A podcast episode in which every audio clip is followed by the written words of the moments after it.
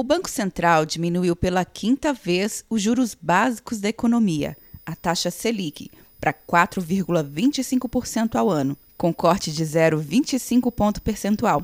É a menor taxa em 34 anos. A decisão era esperada pelos analistas financeiros, segundo a pesquisa do Boletim Focus do Banco Central.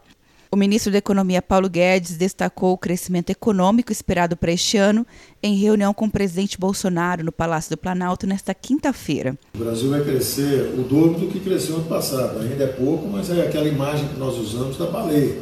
Nós vamos tirando os arcões, vamos reduzindo os impostos, vamos reduzindo os juros, vamos abrindo a economia, vamos fazendo as reformas, vamos privatizando e a economia vai crescer cada vez mais.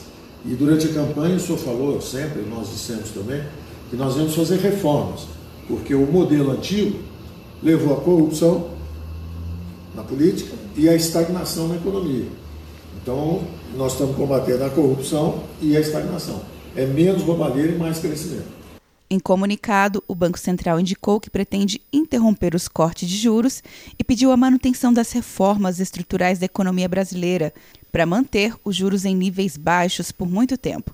A Selic é o principal instrumento do Banco Central para manter sob controle a inflação oficial, medida pelo IPCA, Índice Nacional de Preços ao Consumidor Amplo.